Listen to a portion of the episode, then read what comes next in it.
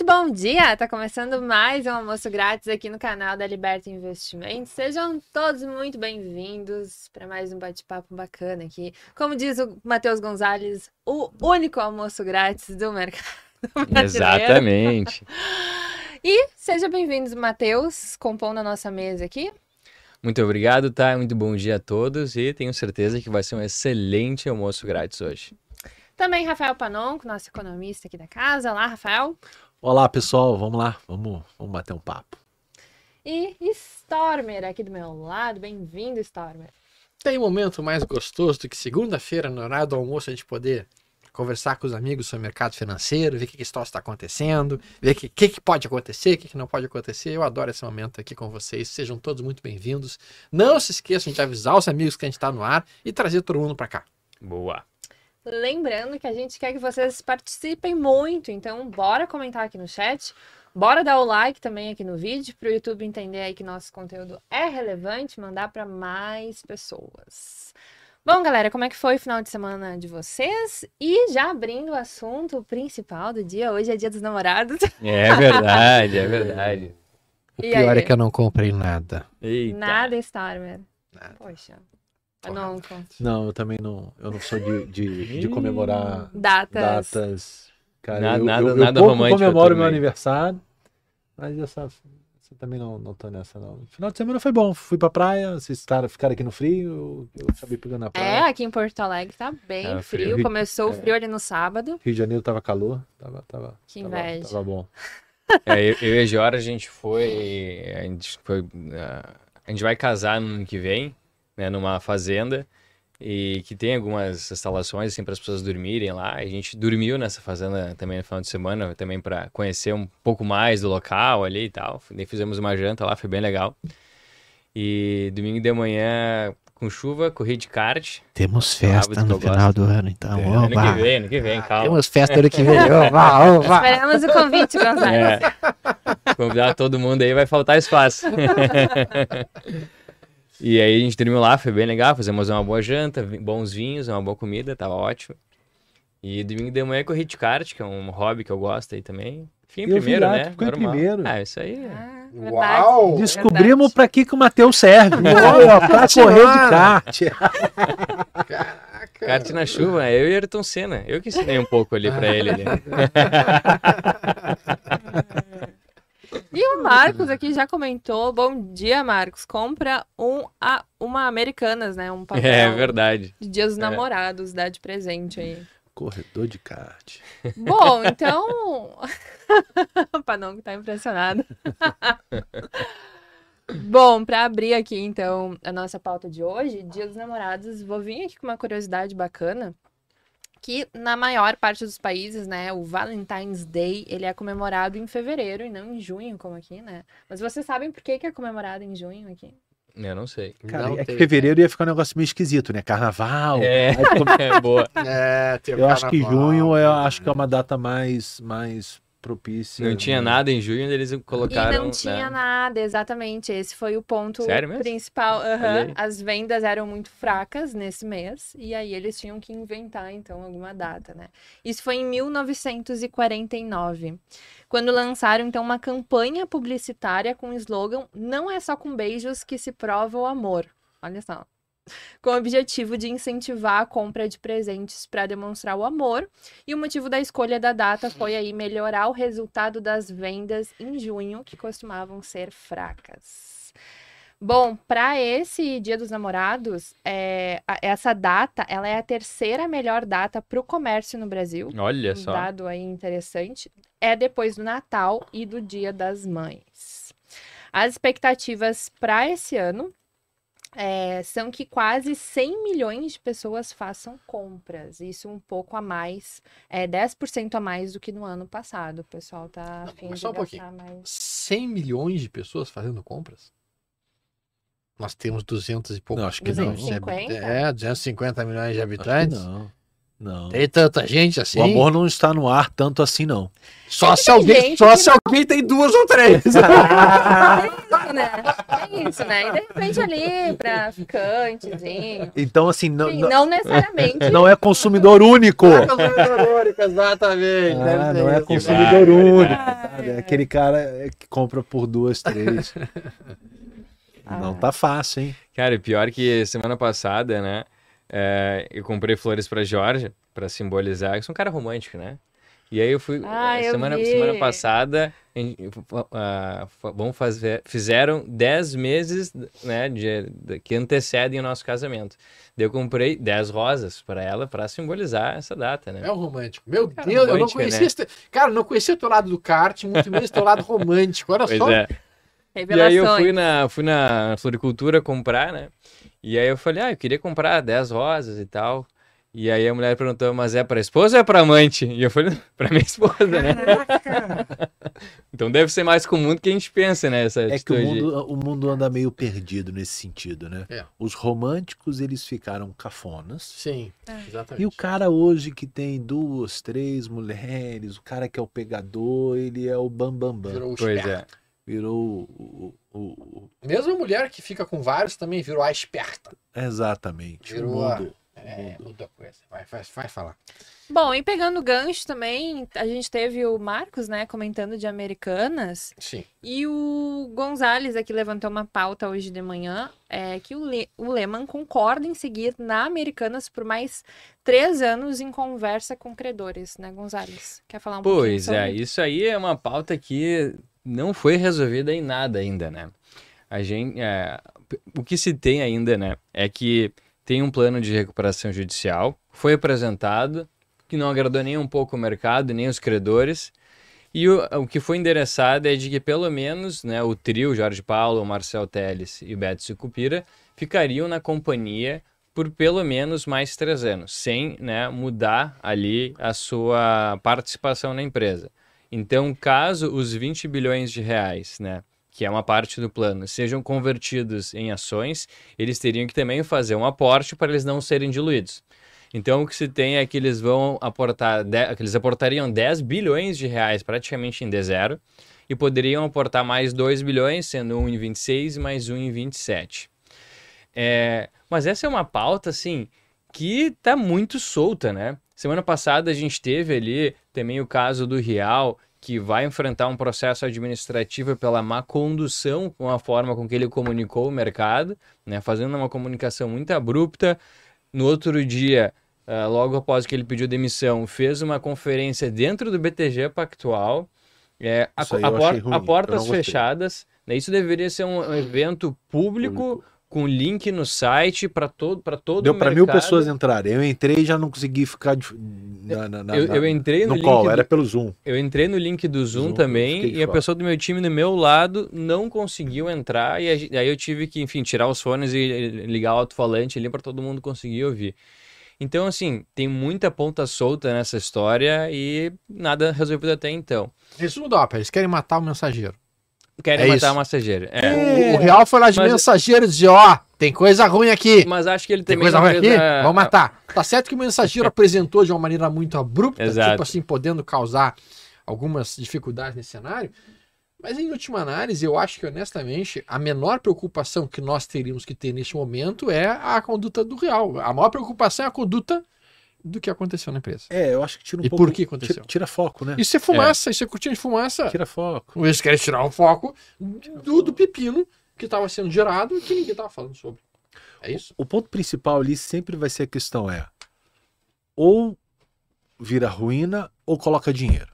E o quanto que se coloca dinheiro? Se vale a pena colocar alguns bilhões para tentar salvar, porque era uma operação que já não vinha dando lucro há um bom Há tempo. muito tempo, é. Varejo no Brasil, a gente sabe o quanto a margem exprimida é competitiva e o, e o ambiente brasileiro, apesar de ser um mercado consumidor gigante, ele é, é- é um, é um- é um terreno difícil de você prosperar. Taxas elevadas de juro, custo do dinheiro, operação e infraestrutura. Então, eu acho que a decisão ali vai ser muito, cara, o quanto que tem que colocar de dinheiro e se vale a pena colocar, de, colocar dinheiro no negócio ou não. E eu acho que eles Tu já não que vai? queriam, né? E eles já não queriam, porque eles se, É. eles, trans- eles se transformaram em majoritários para acionistas de referência. É, né? Então eles já estavam Vamos saindo por saindo aqui, aos vamos saindo pouquinhos por da aqui. Sair empresa, pela né? esquerda escondido, assim, liguem uma fumaça aqui e vamos sair por esse cenário. Exatamente. Sim, eu, assim, eu não vejo grandes diferenciais na Americanas. Claro, é uma empresa grande, cara, cada toda esquina tem uma Americanas, gera muito emprego, mas assim, a empresa em si Não tem, não tem um grande diferencial. É um varejo como outro qualquer. E, o, e aí, quando tu olha o dinheiro que precisa colocar para fazer a empresa seguir no, no, no- no- caminho, talvez, da, do, do mercado, do varejo, cara, não faz o menor sentido. Eu não colocaria. Exato. Entendeu? Eu, sim, eu como se eu fosse o dono, se eu fosse majoritário, eu falei, não, cara, Se tem uma coisa deixa, que eu, deixa aí. se tem uma coisa que eu aprendi no mercado financeiro é não se coloca dinheiro bom em coisa ruim, em coisa que não tem. Então assim, ah, eu acho que realmente nessa situação para as americanas, infelizmente, para a empresa como um todo, eu não vejo grandes saídas para ela, porque ela está num mercado cada vez mais competitivo, com a inteligência artificial entrando, com a Amazon entrando, com um monte de empresas muito, muito mais preparadas do que ela, com esse tipo de dívida, com esses resultados ruins, eh, com essa falcatrua, com essa perda de confiança que foi gerada. Tu tem coragem de comprar uma coisa na Americanas hoje? Através da online? Eu não compro. Eu não Eu não compro. compro, né? Eu não compro não sei Na loja vai ver. física eu até. É, na compro. loja física ali, tu tá Sim. olhando. É, Sim. Agora, mas no online, online, É, 300 é. por Compra. 10 reais. é. não compra. A, a- Então, a é crise de credibilidade é uma das coisas que mais leva empresas por buraco. E outra, não vai ser a primeira e nem a última grande empresa brasileira que vai. É, eu, eu até. Te lembra da Mesbla? Mesbla. Mesbla, a Mapim, lembra da Mapim? Mapim São Paulo. Varejo Pô, tem várias, Varejo né? tem várias, assim, ó. Casa e vídeo. Casa e vídeo, nós temos inúmeras situações em que É. isso aconteceu de fato. Eu até fiz um vídeo, Stormer, pra, pra que tá no nosso canal no YouTube, é, falando, acho que eram cinco ou seis histórias né, de empresas que quebraram. Daí eu comentei um pouco do caso da, da, da de todo o Grupo X, na realidade. Pode GP3. É. Comentei um, pouco, MMXD3. comentei um pouco do caso da Parmalat, comentei entre outras histórias aí do mercado, então vale a pena conferir no YouTube da Liberta ali, que é um conteúdo bacana ali, contando algumas histórias de, de empresas que Sim. evaporaram O- no O mercado. do Grupo X tem o- aquele. Não é um documentário, mas tem o, o filme no. Não é um, é uma, acho que é uma Tem o série, filme do né? Ike agora, É né? filme? É um filme, mas eu não, Não, vi. mas na. Netflix tem um, tem, um, tem um que é muito bom, com aquele comediante, esqueci o nome dele, que faz o papel do, do Ike. Pois é, esse aí, esse é uma série? Eu acho que é um filme. É um filme, né? É. um filme, é um filme. Eu não vi ainda também. Em verdade, esse é um ponto que a gente volta e meia conversa, né? Quando tu olha a maior parte dos gráficos, tu pensa que o buy and hold é uma maravilha. Porque tu olha os gráficos das empresas que sobreviveram. Tu não olha os gráficos das empresas que no meio do caminho foram morrendo e que sumiram e por isso nem tem mais aqueles Ó, gráficos. é um filme da. Netflix, a Michelle tá nos trazendo aqui. É, foi da Netflix, exatamente. Mas isso é, isso é bem verdade, Starmer. Isso é o que a gente chama de Survivor Bioship. Uhum. Né? É esse então, aqui, por exemplo, é esse mesmo. É. Cara, muito bom.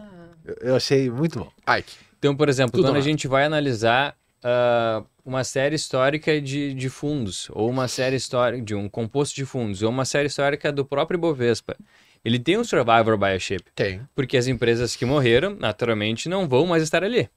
Né? Exato. Então, só, ele só vai compor as empresas que sobreviveram ao longo do tempo. Exato. Será que isso é positivo ou será que isso é negativo? Eu acho que é um pouco negativo, é. porque a gente só está selecionando um pool de empresas que venceram ou transpuseram as barreiras das dificuldades econômicas que a gente enfrentou, o que não é a, realidade para a maioria delas, pra não sei se a maioria, mas para muitas das empresas, né? Bom, a frase de divulgação do almoço grátis hoje foi: caminho otimista para 2023. Lembrando que nessa semana a gente tem reunião do FONC, né? Decisão de taxa de juros por lá. Na semana que vem a gente tem reunião do Copom, então decisão daqui. E daí eu puxo o comentário aqui do Luca pro Stormer. Stormer, Ibovespa bateu 115 mil pontos. Vai seguir o que disse alguns almoços grátis atrás e começar a vender suas posições? Se não vai, qual é o novo teto? Eu já comecei a fechar minhas posições. Hoje aí, mesmo hein? de manhã, já comecei a fechar. Para mim, como eu mencionei, nós estamos muito próximos de um topo. A gente tem uma linha de resistência inclinada descendo claramente desde um ano e meio atrás, dentro do índice futuro, está tocando exatamente nela. A gente tocou a média móvel de 80 semanas, batendo como resistência. A gente tem um estocástico lento nas nuvens, num nível extremamente alto. Minha expectativa para as próximas semanas é de correção do mercado. E eu, eu agora entendo que esta perna de alta que a gente está vivenciando. Eu preciso que os amigos em casa entendam o seguinte, tá? O mercado se divide em duas pernas. A gente tem um tipo de perna que é uma perna de alta e uma perna de baixa. Quando a gente está andando de lado, a perna de alta tem o mesmo tamanho da perna de baixa. É normal. Quando a gente está andando em tendência de baixa, a nossa perna de baixa ela é maior e dura mais tempo do que a nossa perna de alta. E quando a gente tem uma perna de uma tendência de alta, as nossas pernas de alta vão ser muito maiores em tempo e em tamanho do que as nossas pernas de recuo.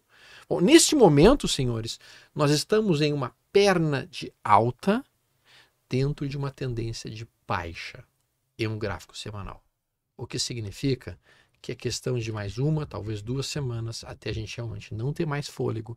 Nós estamos na sétima semana consecutiva de alta. É extremamente raro o mercado conseguir entregar tudo isso em um curto espaço de tempo, sem pelo menos fazer uma correção. Gráfico diário do Ibovespa mostra nitidamente uma exaustão.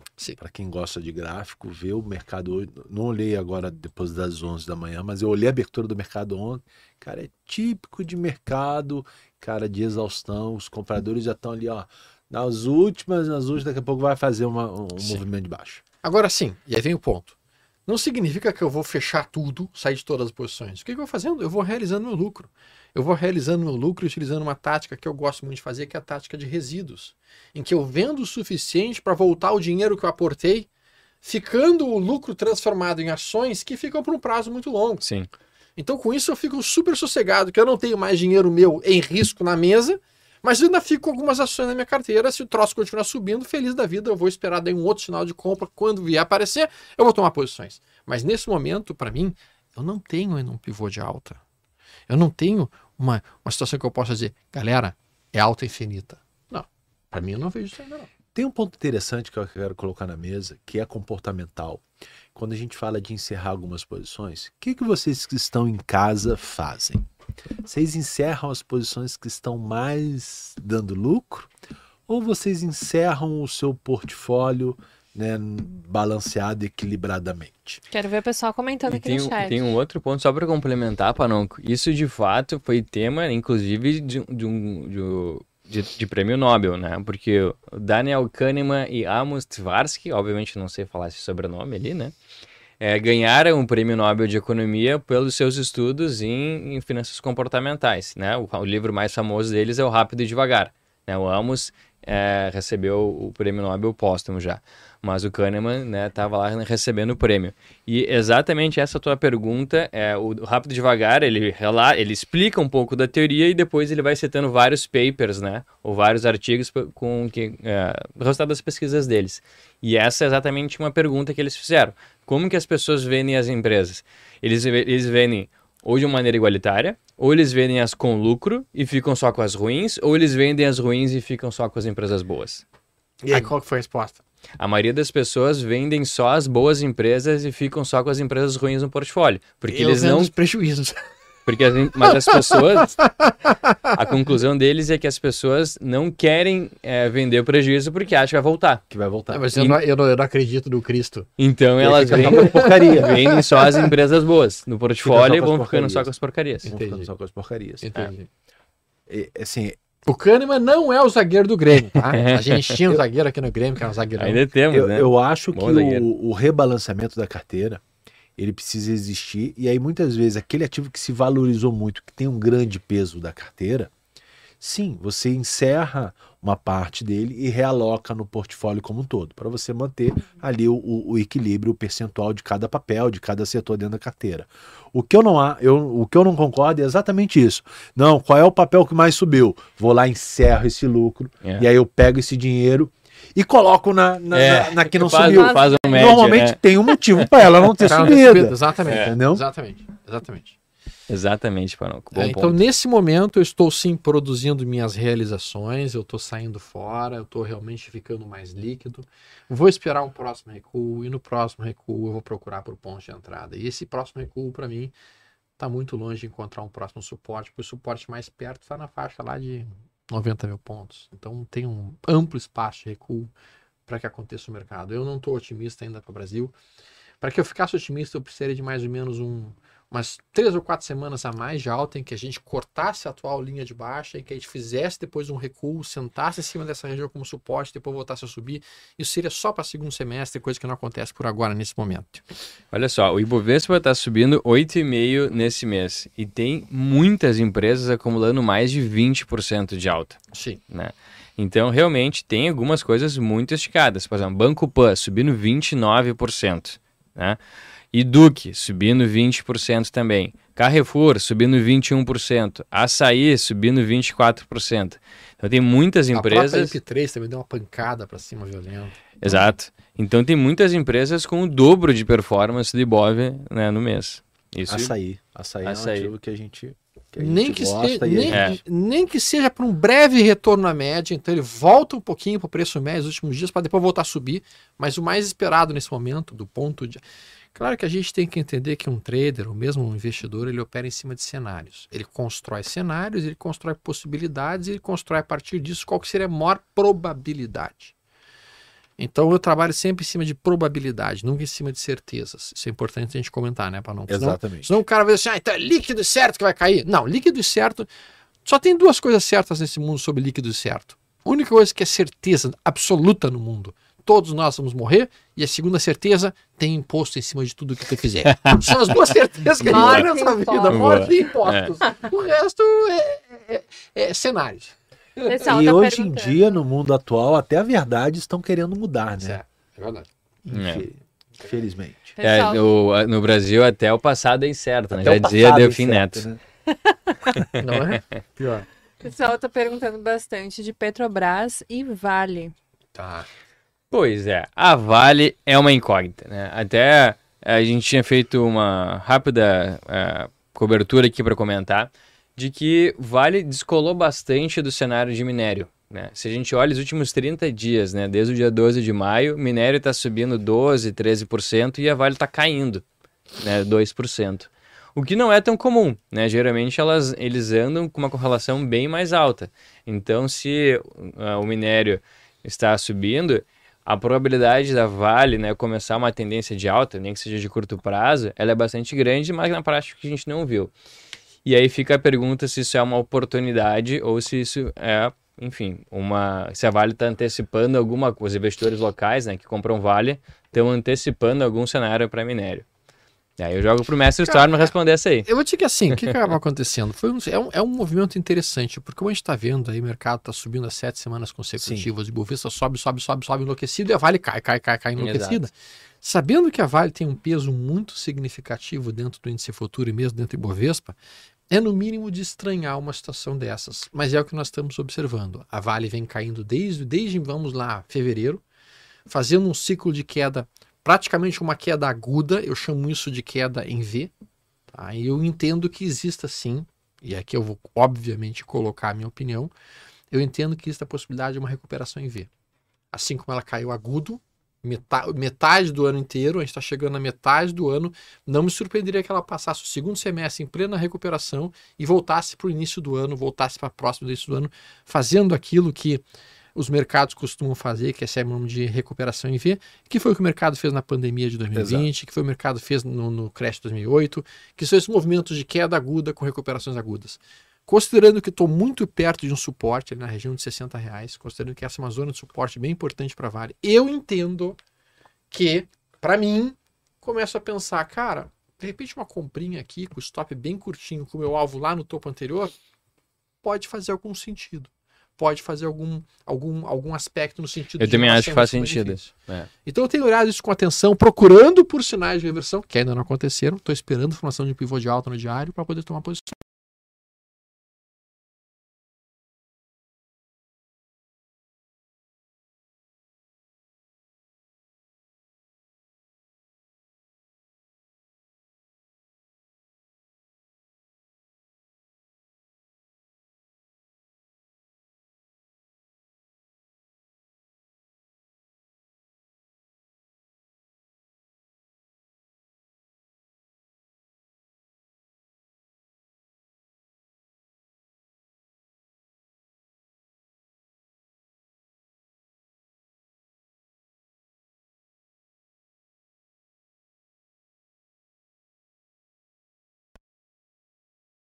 Não tem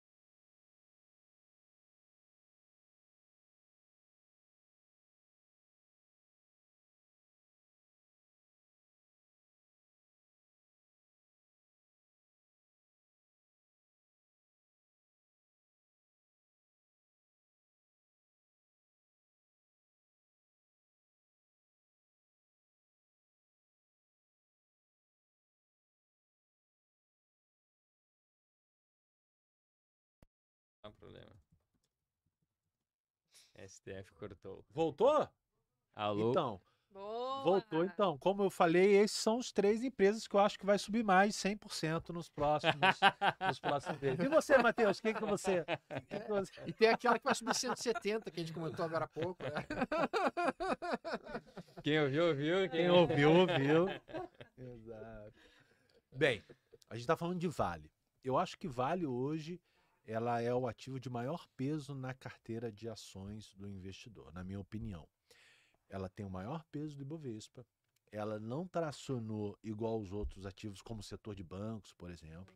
É uma empresa lucrativa, é uma empresa que tem bons resultados. Claro, o ciclo do minério de ferro, a gente sabe que é commodities, commodities é cíclica, mas olhando para a Vale em si, no atual patamar de preço, é um bom ativo para você ter na carteira. Aí você pode ter duas estratégias. Uma que o Storm falou, que é comprar. Ó, tá numa tendência de baixo, mas eu começo a comprar porque o atual patamar de preço é interessante. Ou você todo mês vender, né, opções de venda. Sim. Vender put. É Quando você também. vende a put, você tem a obrigação de comprar aquele ativo num determinado valor. Você está ganhando dinheiro para ter a obrigação de comprar aquele ativo num determinado valor. Se isso acontecer, ótimo, você já ia comprar mesmo, mas você recebeu um prêmio para isso. Então é, é- é uma estratégia com opções que eu acho que, que também pode ser muito usada quando o ativo está muito desvalorizado, está um pouco irracional, você não sabe o motivo. O Matheus falou, pô, o minério subiu, mas a Vale ficou. Pode ter alguma coisa em si, você não sabe um, um motivo, mas está numa zona de preço que você gosta, que você gostaria de comprar, então você vende a put, você ganha um dinheiro e Sim. se você for exercido, você tem a obrigação de comprar aquele ativo naquele determinado valor. E talvez, Panonco, isso que tu acabaste de mencionar seja o motivo pelo qual, inclusive, eu acabe errando a minha interpretação de mercado. Por quê? Porque sim, a gente está vendo a Vale tocando uma zona de suporte muito importante. Se tu colocar o gráfico ajustado por dividendos, são três fundos nítidos no mesmo nível na região em torno de 60 reais. Tem muita gente vendendo put aí. Então a Vale tem uma possibilidade grande de fazer um movimento de alta. Se a Vale subir, isso traz Ibovespa teoricamente para cima. E a gente está vendo uma pressão compradora muito forte no setor de bancos na última semana. Entrou muita compra em Itaú, entrou muita compra em Bradesco e Banco do Brasil, hoje, inclusive, rompendo o topo histórico, Olha aí. enlouquecido, parece uma gazela doida no cio que não para mais e sobe, sobe. é, um, é um furor uterino que aquele troço tem, que tu olha assim, o que, que é isso? Não para de ter comprador aí. Então o setor de bancos realmente está puxando muito forte. Bradesco, pelo jeitão, vai inclusive voltar para a abertura daquela gigantesca barra que aconteceu quando teve aquela situação da inadimplência Sim. que ameaçaram. Tá com Primeiro todo, trimestre. não tem grandes resistências antes disso. Itaú também, Brade... ah, Banco do Brasil também forte e entrou pressão de compra também no setor elétrico. Então será que a gente vai observar aí um cenário de céu e meio gol aí falhando? Pois Porque é. existe aquele ditado, né? Venda em maio e vai embora. Sim. Né? E volta lá em outubro, que é a sazonalidade. Será que isso vai falhar esse ano? É uma pergunta. E, E, a gente está olhando um PIB crescendo e teoricamente uma balança comercial boa e bonita como tá rolando. Exatamente. qual que é a tua opinião de macro? Tu que é o macro aqui da mesa. Mas só para contribuir com o micro ainda antes de falar, o do macro, é, a questão de vale, ela começou a cair muito forte no mercado depois do resultado do primeiro trimestre, né, quando é, as vendas, né, eles jogaram a prévia do resultado, que é basicamente o resultado de produção, e eles, né, a produção caiu bastante, né, porque teve um período muito forte de chuvas no norte, o que foi atípico, e isso dificultou com que eles conseguissem fazer a extração de minério por consequência, a, a, a venda desse produto. E isso, obviamente, impactou muito né, na, na, no resultado de Vale. Por outro lado, esse minério foi extraído, né, ele só foi extraído agora. O problema é que o preço do minério agora está muito mais baixo do que o preço do primeiro trimestre.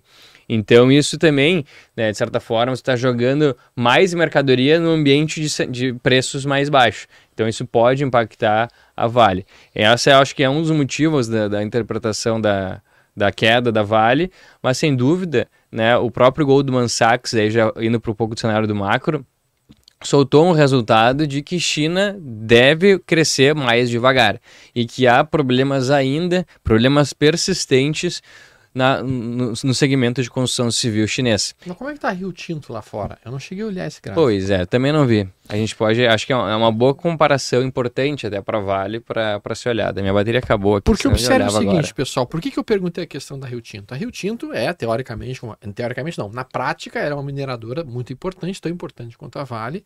E o que, que, que, que muitas vezes alguns fundos estabelecem? Alguns fundos estabelecem long and short. Quando Sim. existe uma diferença muito grande entre Vale e Rio Tinto, daqui a pouco, se a, se a Rio Tinto continua subindo e a Vale caindo, estabelece uma distância muito grande entre a cotação da Rio Tinto e a cotação da Vale, eles começam a vender Rio Tinto e comprar Vale para fazer aí, o equilíbrio retornar à Uhum, média. uhum. E isso poderia ser um motivo pelo qual nós poderíamos ver uma Vale tendo uma valorizada. Mas parece que a gente tem que dar uma olhada também no gráfico da Rio Tinto para ver se o long and short do investidor estrangeiro, não estou falando do brasileiro, estou falando do gestor internacional. Se ele poderia pegar esses dois ativos do mesmo setor e ver se está acontecendo uma distância muito grande, acontecer Ele um- faz um, ele faz a um, operação. É, A um long gente tem uma pergunta que talvez possa ser aí a dúvida de outras pessoas. Mas se o Ibovespa está sem fôlego e a Vale tem o maior peso, como ela teria um movimento de alta? A Vale Petro, tem- né? Petro tá explodindo. E aí eu ia puxar a questão É. da Petro, que também o pessoal perguntou antes. Exato. Eu queria ouvir a, a opinião do Panonco, que ele adora falar de Petrobras. Só voltando em Vale. Vale hoje negocia a 3,7 PL. Cara, é muito Três. barato. cara. É muito barato. Negocia abaixo de 4 vezes EBITDA. A Rio Tinto negocia 8, Olha Cara, É aí. muito barato. cara. entendeu? Boa, é muito um bom ponto. depreciado. Assim, tem, quando você compara com os pares, né, cara, a Vale realmente tá, tá num patamar de preço. Historicamente falando, em relação ao preço dela, Sim, né? sim. Eu comparo preço de um ativo com o seu preço no passado, quando você olha os fundamentos da empresa e você vê que os fundamentos eles permanecem o mesmo. Não tem, Sim. não tem nenhuma cagada, por Sim. exemplo, que empate. E aí o Storm falou: pô, tem um puta de um suportão aqui. Dá pra falar no nome 60 feio aqui?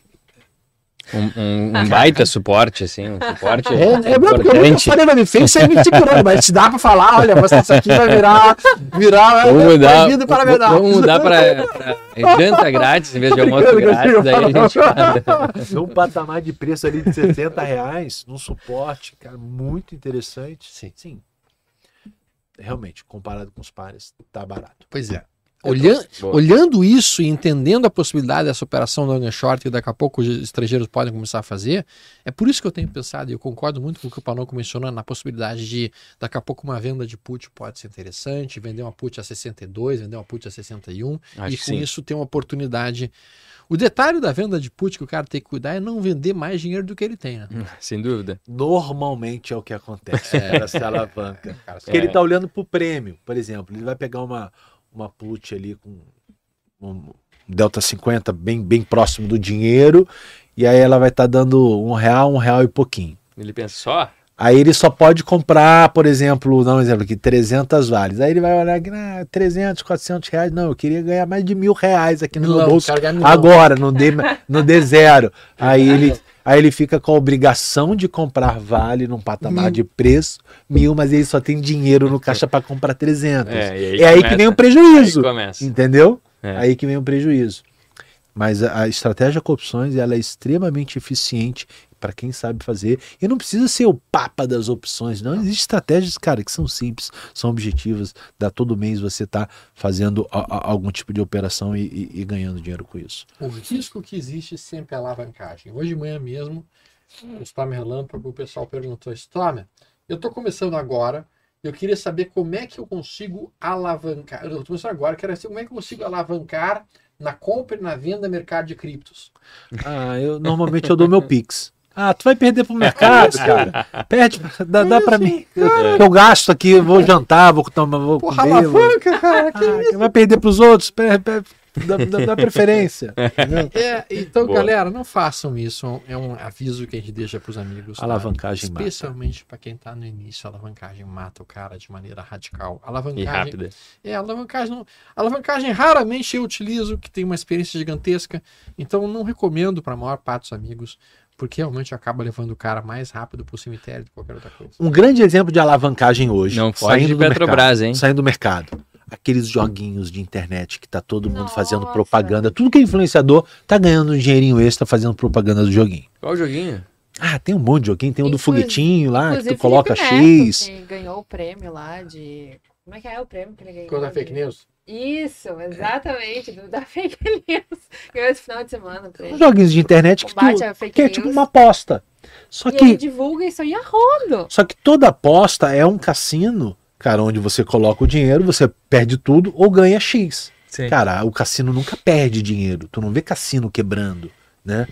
Cara, o cassino tem a banca que sempre joga com a probabilidade de fazendo dinheiro. Ó, Blaze, o, colega lá falou, ó, tá todo mundo fazendo propaganda aquilo ali. Aquilo na realidade é uma grande alavancagem, Sim. onde você tá botando o all-in, tá botando todo o teu dinheiro naquilo ali. E que é option. Entendeu? É, é, É. o mercado de opção binária também é muito parecido, parecido, que é não dá para você parecida. fazer uma gestão de risco eficiente. Então você está sempre, sempre no- no- no- na alavancagem. Sim. Então é, é extremamente. Há necessidade de cuidar muito com isso, sem dúvida alguma, porque, de fato, pessoal, se a pessoa não cuidar nesse tipo de mercado, acaba quebrando com uma velocidade muito grande. Muito rápida, muito rápida. Ahn, E Petrobras? Petrobras. Lá, Petrobras, tendência de alta forte, passou dos 30 reais, que eu achei que o mercado não ia topar pagar o preço. Tá barato? Olhando simplesmente comparando com os pares? Está, mas eu não vejo que ela está barata quando você olha para o futuro, olhando para as decisões do deserto. Dezembro. Porque hoje o majoritário da Petrobras é o governo. E as decisões do governo não são em prol da empresa, são em, em prol de atender uma agenda que ela mesma criou, que é uma agenda de esquerda. Então, no médio e longo prazo, eu vejo a empresa se deteriorando. Por isso que hoje eu não gosto de Petrobras. Dá para ter na carteira, só para você não ficar de fora das festas quando o negócio anda. Tá, mas você tem que colocar aquele menos de 5% do teu portfólio É. na Petrobras. Paga bons dividendos, é. Futuramente provavelmente não vai pagar bons dividendos. Hoje paga ainda, porque a empresa ainda está tá executando, ainda está colhendo os resultados de, gestão ante- de gestões anteriores, mas eu não acredito, mudar, né? eu não acredito que no- nos próximos anos a empresa se permaneça, permaneça, é, é, como é que eu posso dizer, eficiente no jeito que ela era. Né, E, e a gente tempo. tem outras opções de petróleo agora na bolsa. Agora não, né? Mas, enfim, já há algum tempo, né? As juniors. E em especial eu gosto bastante de 3R. Eu acho que é uma companhia que está conseguindo aumentar muito a sua produtividade. Agora, recentemente, eles concluíram a compra né, do, do novo campo, é, fugiu o nome agora, é, na Bahia, é, aumentando para 40 milhões diários né, de extração. Então, acho que tem, tem possibilidade ainda deles conseguirem ampliar, né? Porque eles, com, eles compram da, da Petrobras o campo. Obviamente, a Petrobras ali talvez não fizesse o melhor nível de gestão, o melhor nível de eficiência, então não conseguia extrair todo o potencial diário que o campo of- oferece. Acho que, acho que a 3R vai conseguir ampliar ainda mais. E quando a gente olha os resu- resultados de produção que eles divulgam, né, mês após mês, com poucas exceções, eles têm conseguido ser cada vez mais eficientes. Então, acho que é uma excelente companhia. Mas a gente tem Petro Recôncavo é, e outras opções aí na bolsa para fazer E um outro alocação. ponto, não precisa ficar concentrado em Brasil, tá? É. Você hoje tem acesso a comprar empresas do setor de petróleo no mundo afora. ExxonMobil. Exxon, Chevron, Chevron. cara, tem várias outras empresas. Claro que você não vai comprar num desconto igual tá as empresas aqui no Brasil. Não. Até porque lá fora a concorrência é, é. realmente é maior. Mas sim, tem boas empresas do setor de petróleo no mundo inteiro e você pode abrir esse, teu- esse- esse leque de oportunidade.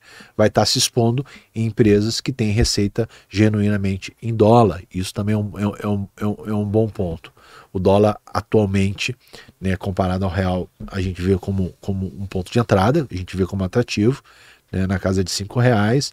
Então, se essas empresas elas continuam dando lucro e, e, e o dólar se valoriza frente ao real posteriormente, você está você, você tá ganhando. Sim, tem aí Enalta, Prio, Petro Recôncavo, enfim, tem uma série de opções aí para se, se expor sem ser em Petrobras. Ó, o Luca puxou um assunto aqui que eu quero perguntar pro Gonzalez. Falando de cenários, o que acham de small caps subirem bastante em meio à expectativa de juros longos seguirem caindo? E Gonzalez, como eu tinha comentado, a gente tem decisão Boa. de política monetária nessa semana ah, lá nos Estados Unidos, semana que vem por aqui. Investimento de opções essa semana. Uhum. Lá a expectativa é que fique o Fed fique na manutenção da taxa. Aqui a expectativa é já de queda para a Selic. E aí, como que tu acha que o mercado vai reagir? Boa, Thay. É, de fato, várias small caps e as empresas mais alavancadas também surfaram bastante essa onda né, de fechamento da curva de juros. E quando a gente olha o DI longo, né, o, especialmente o 31 e o 29, que são os mais longos com mais liquidez, eles vieram uma queda bastante forte, né, de mais de 14 para agora é, abaixo de 11. Né? Então, isso fez com que é, as empresas mais alavancadas conseguissem ter um re- retornos bem acentuados é, na bolsa. E isso, é, quando a gente observa se isso pode ser uma, uma trajetória de tendência, eu já acho um pouco mais, eu já fico um pouco mais resistente, porque vamos lá. Ainda hoje a gente estava analisando ali, né, qual a possibilidade da gente se, se expor agora em pré-fixados, que é mais ou menos a mesma lógica que a gente tem que fazer né, sobre esse ponto de vista para se, pra se expor em small caps, exclusivamente sobre esse ponto de vista. Tem espaço para o juro futuro cair ainda mais? Eu acho que os juros já caíram bastante. Né? A, gente ainda, a gente tem ce- um cenário de inflação relativamente eh, controlado. O Matheus está falando de juros futuros. Juros pessoal. futuros, não não Selic. é o Selic. Porque É. senão o cara vai pensar assim: como assim juros já caiu bastante se a Selic nem caiu? Então, não, não confunda tomada com focinho de porco. É importante, é importante mencionar, a gente- o uma- não, não digo tanto o mercado, mas especialmente a, vamos dizer assim, a, a imprensa e o próprio governo hoje erroneamente ficar batendo na Selic. E a Selic é um juro de um dia, é um juro de curtíssimo prazo. Ninguém olha para a Selic para fazer a tomada de decisão. Nenhuma empresa séria, nem os bancos olham para a Selic para fazer a tomada de decisão. né? Todo mundo olha para o juro longo. Né? É, bom, dado isso, né, a gente já vê a taxa, a taxa futura de juros já caindo bastante, como a, como a expectativa de inflação no próximo ano também reduzindo. Né? E aí parece não haver mais tanto prêmio, porque, como a Thay bem falou, a gente tem um juro lá fora que vai ficar estável, né, muito, muito aparentemente nessa reunião. E como eu já comentei, como eu comentei em algumas outras almoços grátis para trás, há muita gente no mercado dizendo que deve haver pelo menos mais um au- aumento residual na taxa de juros lá fora. Possivelmente tenha. Então já começa a ficar ah, um diferencial de juros mais baixo entre Brasil e Estados Unidos. E Isso, pressiona o dólar para cima. isso pressiona o dólar para cima. E a gente tem uma força pressionando muito o dólar para baixo, né? Que é o aumento, Aumento. forte das exportações de commodities que a gente está tendo. Então, o nosso PIB do agro foi excelente, né? Isso aumentou muito as exportações que a gente tem na nossa balança comercial. Isso tem trazido muitos dólares para a nossa economia, por isso tem né, feito o dólar é, reduzir bastante. Tem um, fortale- um fortalecimento do real aqui com base na questão, com base na questão de comércio internacional. Então, assim, por lado de juros, eu não acho que tenha mais muitas pernadas de altas para vir é, que vai impulsionar os mercados. Eu acho que para a gente ter um cenário melhor ainda do ponto de vista macro para impulsionar o mercado, a gente tem que ter assim, outras condições, como uma estabilização mais, mais precisa né, em relação ao endividamento público, a gente tem que ter é, medidas que, que vão efetivamente fazer a Selic mudar apenas se o cenário de inflação realmente estiver contido e não por uma questão política. Né? O, que não a gente, o que a gente não tem é esses elementos na mesa agora. Então, acho que o que vai fazer. É, geralmente, né, o que mexe primeiro os mercados são essas, essas notícias macro e econômicas, mas o que vai fazer um papel de fato se, de, se destacar dos demais é a questão microeconômica deles. Então, se um papel, como a gente estava mencionando aqui, pô, como o 3R, que tem é, uma política de revitalização dos, dos, seus, dos seus poços e que vai conseguir extrair mais petróleo dos mesmos ativos que já tem, ela está sendo beneficiada. Então, aqui é um exemplo, né, porque a gente acabou de citar, mas se, se as empresas né, conseguem é, ter um melhor desempenho, é isso que vai fazer essas empresas né, terem maior valorização da bolsa. Né? Agora, não dá para generalizar que todas as small caps vão ser beneficiadas por isso. Deixa eu complementar um pouco a pergunta do Luca, porque no meu, no meu entendimento, assim, ó, uh, as small caps geralmente andam muito mais do que as blue chips.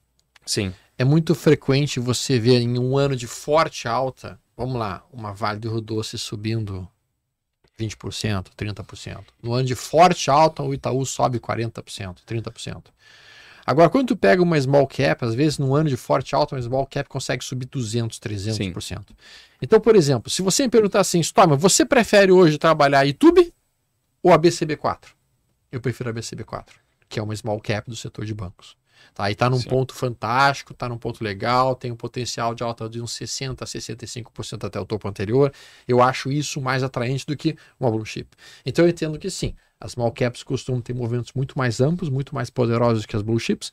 E se eu estou dentro de um fundo de Bovespa, eu costumo olhar para small caps e não para blue chips. Boa. Não é o momento atual. A gente não está perto de um fundo de Bovespa, pelo menos não da maneira como eu vejo. Tá? Então eu olho para isso e penso, tá, então entre, se eu tenho que, se eu estou num fundo de mercado, o mercado vai subir, entre comprar uma blue chip ou comprar uma small cap, todavia small cap. Agora, neste momento que a gente está aproximando-se de um topo, eu iria com muita cautela, mas tem essas duas small caps que eu estou olhando, a BCB4 e essa e Sanepar. Sanepar, para mim. tá bem. Olhem, olhem esse gráfico e tirem suas conclusões. Eu gosto bastante de um outro small cap que chama Local Web. Local Web. Já subiu bastante, mas acho que, que, que é um bom papel. Tem um turnaround ainda, mas já está começando a dar excelentes resultados. É uma empresa caixa líquida, ou seja, está ganhando dinheiro, né? tem receita financeira nesse ambiente de juros altos. E eu preciso falar um outro, um outro papel que todos da mesa aqui, nós três, na realidade, falamos mal e que unicamente Tai defendeu, que foi Pets. É! E que tem é, e que tá subindo bastante. Falou. Falou, falou que não falou bem. Eu me lembro que a gente bateu no papel e a Thay disse eu que, que, que, que queria comprar eu pets gosto, e ela ganhou pets, dinheiro e nós não.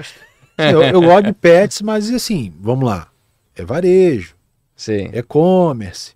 Concorrência do setor tá aumentando. Tem as tuas ressalvas. Sim. Mas eu gosto da empresa. Eu, eu acho que a empresa é perfeitora. Pra mim é meu cachorro. É. Meu, meu petzinho, meu cachorrinho. Eu gosto também do Quanto é que custa a ração do, do, do, do, é, do cachorrinho? É caro, caro tá vendo? É caro. Aí você vai na Pets, por exemplo, lá no aplicativo é da Pets, você, se você programa a compra mensal da ração, ele te dá 10% de desconto. É, eu faço isso aí também. Aí, ó, tá vendo?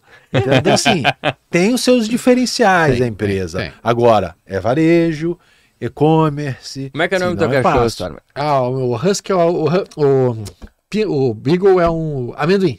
Amendoim, ah, olha aí. Eu gosto de whisky, que quer que eu faça? Boa. Tem cachorro? Não. Eu, eu queria o nome de whisky. Mas, Mas não tem nome. Como não tem nome? Como não, não tem, tem nome? nome? Chamam de gato? Gato, vem cá. É, gato. Chama. Meu Deus. Ninguém tinha visto isso. ele não, gosta, é, ele não gosta muito de mim, não. Minha esposa que, que cuida, cuida dele. Ah, eu tenho um irmão, né? Como assim, irmão? O irmão é irmão. É um cachorro. não é meu, mas é meu irmão. Boa. Exato, é o Toby. Boa. Eu tenho um cachorro também, vira-lata, aquele clássico, caramelo, assim, né? Aquela raça tradicional brasileira. O nome dele é Gaut de John Galt, né, ah, do livro A Revolta de Atlas. Edu. Bom. Bom, o Draco Roxo aqui, ele perguntou. Sobre ações ou mini índice. Exato, o pessoal tá discutindo aqui no chat. Para sobre- ganhar de começo, é. Se você quer perder dinheiro de começo, é o mini índice. É, ele falou aqui, perguntei pra ver se eu comecei errado no passado. Não, o mini índice é um, é um ativo extremamente difícil de operar, eu acho. Eu acho extremamente difícil, de, de- ainda principalmente no day trade. Legal, você acerta umas, acerta outras, mas perde bastante. Eu acho um ativo extremamente volátil. Para quem está começando, acho que o mercado de ações tem que ser o. o, Para quem está começando em bolsa, mercado de ações, eu acho que, que é, é melhor porque também não permite a alavancagem que a gente estava falando aqui anteriormente. O mini índice te permite uma alavancagem de se arrebentar todo. Aí é só ladeira abaixo. Eu já perdi Eu dinheiro com o concordo. Mini. Eu concordo em gênero no grau que o mini índice é como você querer jogar Roland Garros começando a jogar, aprender a jogar tênis hoje. Não dá, cara. É um muito mais difícil, é um outro É. patamar. É, talvez o gráfico mais difícil do mundo para ser operado pode ser o do S&P 500 e o, o segundo gráfico mais difícil, pelo menos que eu entendo aqui no Brasil, é o mini índice. Mas o mini índice Ibovespa ou o dólar, o mini dólar? Ou os dois são igualmente difíceis? Cara, o pessoal fala muito de que o dólar é mais técnico, e sei lá o que, caraca, quarta. Eu, eu acho que é tão difícil quanto É. e talvez mais perigoso porque é mais alavancado ainda. então, cara, eu não sei. Eu... Pois é. Bom, chama a pauta diferente agora aqui. O assunto geopolítico do momento. Segundo um funcionário do governo americano, a China tem uma base secreta em Cuba desde 2019 para espionar os Estados Unidos. Uh, Stormer vai adorar essa, essa teoria da conspiração. Mas precisa de base secreta hoje? pois é. Satélites, coisas É. tal. Bom ponto. O funcionário também falou que, desde que foi informado da situação, o governo americano trabalha para combater esses esforços de Pequim em fincar presença ao redor do globo. E por que isso seria relevante, né? Por que que esse assunto é relevante? Como a Cuba abriga várias bases militares americanas, um acordo de Havana com Pequim poderia dar ao gigante asiático acesso a comunicações eletrônicas do governo dos Estados Unidos. Ixi. Aí a velha batalha China versus Estados Unidos. É, mesa é a Guerra Fria moderna, né? Eu lembro que a Guerra Fria, antigamente, nos blocos, o capitalismo contra o socialismo, os Estados Unidos e, E e a, e a antiga União União Soviética, era, era- é legal quando você assiste os filmes, né, daquele negócio de espião. Sim. Hoje em dia é tudo tecnologia, é satélite, é Inclusive, inteligência artificial. Acho que perdeu um pouco do romantismo dos espiões Ah, tradicionais. Pois Do é. 007. Será que agora ninguém vai morder o dente e sair o veneno e aquela É. coisa, cara, né? vocês já viram uma série The. Americans? É Não. muito, muito boa. Fica, fica a dica aqui pro pessoal que tá assistindo. É, Em verdade, muita gente tem comentado que uma primeira represália que os Estados Unidos fez em relação à descoberta dessa, dessa base em Cuba foi justamente o ataque mais frontal que a própria SEC fez em relação à Binance, ah, realmente tentando mirar e- e- e destruir, teoricamente, o universo das criptomoedas. Porque existe hoje uma corrente, ainda dentro daquela ideia de teoria de conspiração geopolítica, que grande parte do crescimento da China está sendo, tá sendo alavancado com ah, as criptomoedas, com a utilização de criptomoedas, e que a China em si tem conseguido realmente criar, teoricamente, dólares fictícios através da produção de dólares que em si não existem como lastro dos stablecoins que eles vão largando. Então essa seria uma forma muito, muito, digamos assim, indireta de ataque à China. E sim, hoje a gente está vendo uma franca, nítida e eu diria até uma guerra fria que está escalonando. Eu acho que está cada vez num nível mais intenso de briga entre os dois. Né? E aí você pega essa questão da criptomoeda, acaba sendo um pivô, né, de, de briga. Eu vi a SEC, né, multando e, e- não sei se chegou a, a multar, mas Está processando. processando é, a, a Binance e a outra lá. A Coinbase também. Quando você lê a matéria, você fala assim, não, realmente, para de pé, porque essas empresas elas começaram a oferecer valores mobiliários que de alguma forma não estavam debaixo né, é, da fiscalização e debaixo da, da- da- do regulador. Porém, é, aí a, a gente entra numa outra pergunta. Até onde o regulador sabe o que é bom ou não como ativo financeiro para a sociedade. Ou se é que essa indústria não é criada para se manter o monopólio Sim, das grandes instituições Sim. financeiras. sim. Eu vi justamente uma pessoa falando É, isso. um ponto. Cara, as grandes instituições financeiras acabam dominando o mercado, né? não só os investidores, mas a relação da moeda em si que circula no mercado, justamente por causa do, da- da- da- do escudo do regulador. E aí, quando você vê coisas que são disruptivas, por exemplo, o próprio Bitcoin. O É. Bitcoin é disruptivo. Né? E você vê que isso ganha realmente a preferência das pessoas, outros ativos servindo como investimento. A gente falou aqui na semana passada lá da, da questão dos tokens, né? do, do, do, do macaquinho e tal. Você vê que as coisas vão mudando e o tradicional e o monopolista, ele na realidade ele arran- arranja uma forma de blindar, vai processar o, o, o disruptivo. Enfim, é uma é, é pano para manga que a gente fica aqui ó mais uma hora discutindo sobre isso, diversos pontos de vista. Mas estamos chegando no Bom, Boa. últimos recados pra semana pro pessoal? Boa, vamos lá. Então, acho que a gente tem um ambiente aí é, com menos, vamos dizer assim, menos ruído do que a gente teve no início do ano. A gente tem um ambiente com já um plano de arcabouço fiscal que poderia ser melhor, evidentemente, mas de, certa forma já direciona né, algum nível de responsabilidade é, com, com relação ao endividamento. Claro que tem muita história ainda para para rolar ao longo dessa, desse, dessa, dessa temática. Mas o tema dessa semana, de fatos, é de fato vai ser dominado pelos bancos centrais mundo afora. Então a gente tem aí o Fed definindo essa política de taxa de juros essa CPI semana. também amanhã. A gente tem o CPI amanhã, que é um elemento importantíssimo para, para a definição de juros. A gente tem o Banco Central, se eu não me engano, é do Japão também fazendo definição de taxa de juros, né? Hoje, se eu não me engano. É. E é, acho que a gente tem o Banco Central Europeu também fazendo definição É. de taxa de juros, que a expectativa é que tenha pelo menos mais um aumento na contramão aí do mercado. Então a política monetária vai ser é, importante ao longo dessa semana. E ainda este mês, falei semana passada, repito aqui, a gente tem a reunião da C, do CMN, né, o Comitê, ah, Comitê Monetário Nacional, que vai falar sobre a mudança ou não de alguma meta de taxa de juros para o próximo ano, ou mudança nas bandas ali de tolerância, e vai fazer a definição da meta de inflação para 2025. Então, esse é um Importante. assunto importante que vai mexer sim na curva de juros aqui no Brasil. Não. Eu tenho dois eventos que eu acho que vale a pena vocês que estão nos escutando. Um deles é amanhã, dia 13 do 6, e acontece às 20 horas, que é o Mais Renda Menos Risco com o Marcelo Fai. Boa! um conteúdo extremamente relevante sobre, sobre fundos imobiliários, sobre investimento, tá? Então, lá no canal do YouTube do FAI, vai no Instagram dele, tá lá na, tá lá, tá aqui, ó, tá lá na no- na Vou bio do Instagram aqui o dele, link pro pessoal. né? Coloca o link aí.